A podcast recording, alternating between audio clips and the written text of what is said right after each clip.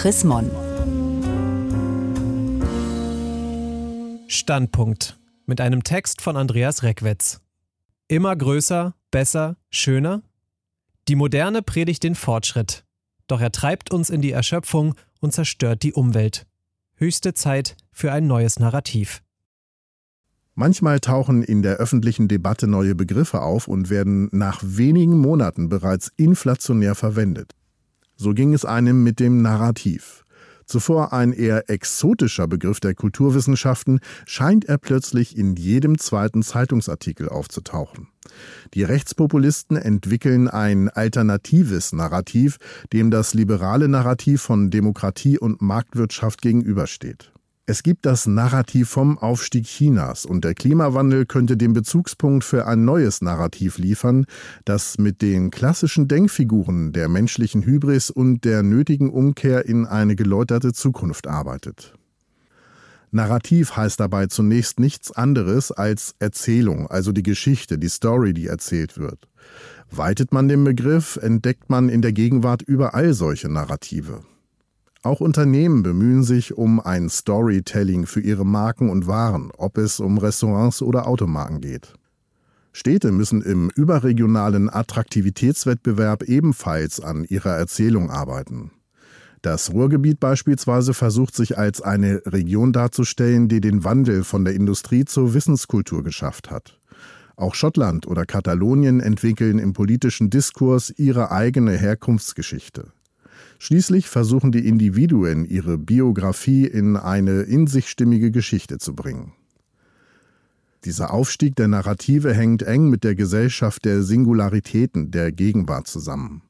Man erwartet von Menschen, Dingen, Orten oder Gemeinschaften, dass sie auf ihre besondere, einzigartige Weise attraktiv, dass sie singulär sind. Und dies gelingt ihnen über identifikationsstarke Erzählungen. Allerdings hat die Rede von den Narrativen mittlerweile einen distanzierten Unterton. Das sind ja nur Geschichten. Die Erzählung als geschickt verpackte Lüge, als Inszenierung des bloßen Scheins, die Fakten als Wahrheit, auf diese Gegenüberstellung könnte man leicht verfallen. Man denke nur an den früheren Spiegelredakteur, der Teile seiner Reportagen schlichtweg erfunden hatte. Allein eine Abwertung des Erzählens wäre zu einfach. Informationen und Erzählungen sind zwei ganz verschiedene Formen, sich mit der Welt auseinanderzusetzen. Fakten können Erzählungen nicht ersetzen. Kultur bildet sich über Narrative, nicht über bloße Information, sodass eine Gesellschaft ohne Erzählungen nicht denkbar ist. Von Beginn an haben sich Menschen Geschichten erzählt. Die Mythen, die Kosmologien, die Religionen waren komplexe Narrative. Sie stellen Sinnzusammenhänge zur Verfügung, um Geburt, Tod, Katastrophen, Freude und Kriege nachvollziehen zu können.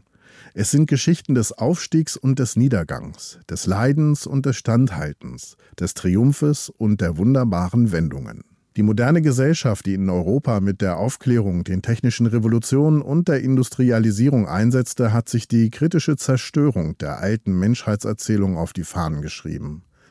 Die Moderne proklamiert stattdessen die Herrschaft des Wissens und der Fakten und wertet die alten Erzählungen als vermeintliche Frage des Glaubens ab.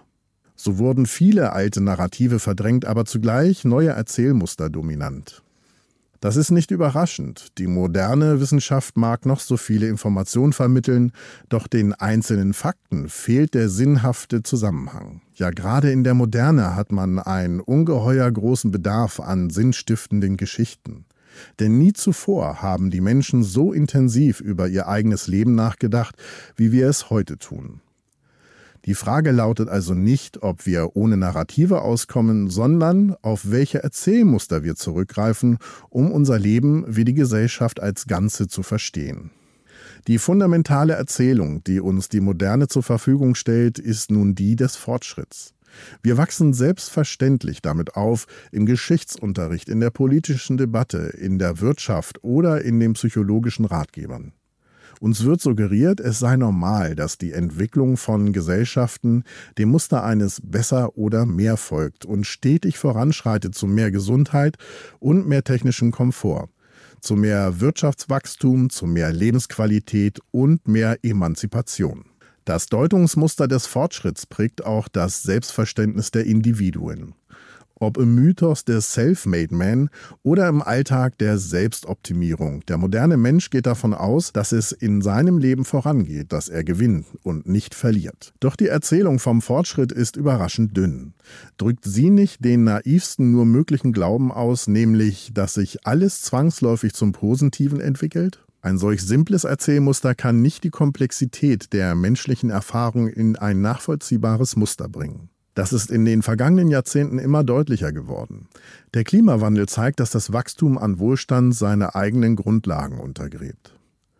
In Zukunft wird man auf manche liebgewordenen Gewohnheiten und Anblicke von der Autofahrt über windräderfreie Landschaften bis zum Fleischverzehr verzichten müssen.